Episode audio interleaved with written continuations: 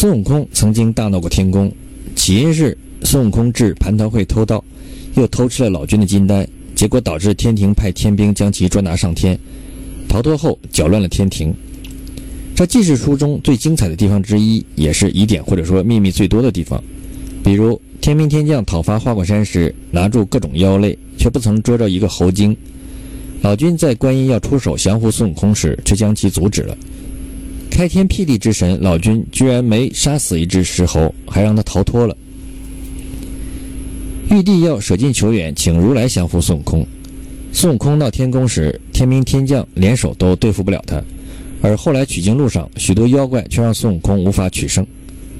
如来对单独赢得孙悟空有充分的信心，而后来如来斗大鹏，还要带领众多佛兵使用诓骗的手法。大闹天宫，表面看来十分明了，就是孙悟空一怒之下闹了天庭，但其中具有十分的奥妙。大闹天宫的整个过程牵涉了方方面面，书中主要各方悉数登场，甚至包含了平常不太露面的人物，如二郎神，是矛盾集中体现的地方，对于后文发生发展十分的重要。这个过程除了十分惊险，还充满了各种令人费解的行为。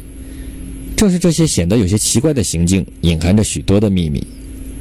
在大闹天宫过程中，疑点十分之多。首先，孙悟空遇到了赤脚大仙，正赶赴瑶池眼里谢恩，被孙悟空哄骗到了通明殿。赤脚大仙的出现，说明了蟠桃宴不久就要开始。但是后面一系列奇怪的事情发生了。孙悟空把赤脚大仙诓走，先跑到宴会上吃了多食，之后来到了老君的兜率宫。此时已经是蟠桃宴马上开始的时间。但是天上几乎所有的神仙都在朱灵丹台听老君和燃灯古佛讲道。燃灯古佛并未被列入蟠桃会的名单，而恰在此时，却来和老君讲道。于是孙悟空便轻松偷吃了老君的几葫芦仙丹。接着孙悟空回到花果山，然后又返回瑶池偷了蟠桃宴吃喝。接下来就是托塔李天王率领天兵天将讨伐花果山。奇怪的事情又发生了，四大天王收兵霸占，各自报功，有拿住虎豹的，有拿住狮象的，有拿住狼虫狐核的，更不曾捉着一个猴精。猴精们被整体放过了。针对这个奇怪的、似乎不合常理的现象，我们来看以下一段：佛正与众菩萨讲经，只闻得床翻宝盖有人叫救命。佛慧眼一看，知是哪吒之魂。即将必有为骨，合业为一，念动起死回生真言，哪吒遂得了性命。运用神力，法降九十六洞妖魔，神通广大。后来要杀天王，报那剔骨之仇。天王无奈，告求我佛如来。如来以和为上，赐他一座玲珑剔透、舍利子如意黄金宝塔。那塔上层层有佛，艳艳光明。唤哪吒以佛为父，解释了冤仇。所以称为托塔李天王者，此也。原来天庭的元帅托塔李天王李靖性命居然是如来佛祖所救，也包括哪吒。再联系到如来未将孙悟空置于死地，而是在六百多年后引其保护唐僧奉佛向西，这之间必然是有关联。同时可以假设一下，如果李靖当初率领天兵天将将妖猴全部降服，那么如来。还有可能出手并光耀安天大会吗？一切皆有缘由和安排。观音来到瑶池赴会，带了会案行者，而本应同属五方五老的如来却没有来。接着，观音先是派会案试探孙悟空的武力，然后向玉帝推荐了二郎神。玉帝应允，颁旨说：“今特调贤生同义兄弟继赴花果山助力剿除，成功之后高升重赏。”但实际上，最终孙悟空被二郎神剿除后，玉帝对二郎神只重赏而没有高升，并没有兑现之前的诺言。奇怪的事情还在延续，在二郎神与孙悟空打斗正酣、难分上下时，观音欲出手用净瓶杨柳抛下去，将孙悟空击伤时，却被老君阻止，找了个牵强的理由，说什么净瓶易碎，这显然不太可能。很显然，老君是为了自己出手找个理由。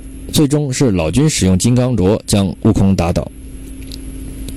可是为什么太上老君在关键时刻要阻止观音出手，而要自己亲自出手呢？观音向玉帝举荐了二郎神，二郎神闻听玉帝旨意，说捉住孙悟空会升赏，十分高兴。因为这样一来，他若降服了孙悟空立功，则二郎神可以回归玉帝身边，并将会感激观音的举荐，而玉帝身旁也将多了一个可以仰仗的心腹力量。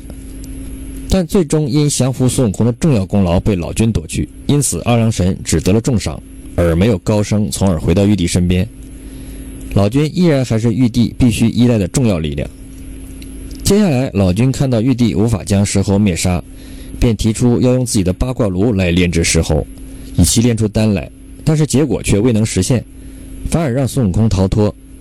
更为奇怪的是，后来太上老君的一个青牛拿着老君的金刚镯，就让孙悟空联合无数天神束手无策。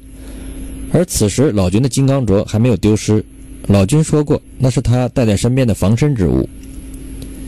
逃脱出八卦炉的石猴孙悟空暴怒，一路打进通明殿，无人阻拦。距离凌霄殿只一步之遥，但是实际上并没有真正触碰到凌霄殿。此时又一件匪夷所思的事情发生了，就是玉帝在满天，包括三清在内的大神都在的情况下，却远赴灵山去请如来降服妖猴。如来如期而至，并且奇怪的是。与后来收服和孙悟空武力差不多的大鹏时带去了灵山全部力量不同，此次如来似乎早胸有成竹，只带了两个没有法力的随从婀娜和迦摄，便信心满满地来降服孙悟空，并且一举成功。一个需要注意的细节是，如来在降服孙悟空时，设法引导他与自己较量擅长的法术，而不是孙悟空擅长的打斗之法。结果就是孙悟空被如来压在五行山下。而在随后的玉帝请如来命名的安天大会上，天庭的诸仙悉数登场，这其中也包括最顶级的三清。玉帝请如来对庆祝大会命名，如来起名安天。透过大会之名，透露了明显的信息，即此次如来前来，虽然只是降服了一个并不是很难降服的妖猴，但却是安了天，这昭示了如来的信心和企图心。因为大会被命名成降妖或者说捉猴大会，也未尝不是很贴切，但却偏偏起了个安天的大名头，如来的心气可见一斑。但玉帝对如来如此心性的表现，并没有不满，反而十分高兴。诸仙则纷纷前来，当面明确表达了对如来力量的敬服。王母献上蟠桃，寿星献上必有金丹，赤脚大仙献上焦梨二颗，火枣数枚，而如来都一一笑纳。焦梨、火枣听上去很普通，实际上是道家专门推崇的仙果。而玉帝在不顾天庭许多重要力量在的情况下，远去灵山找如来佛祖降服妖猴，实际上等于是在刻意扶持佛门力量。这是为了平衡考虑，使得自己不过分依赖于某一方，比如道门。有关大闹天宫的秘密还没有完，在接下来的章节我们将继续分析。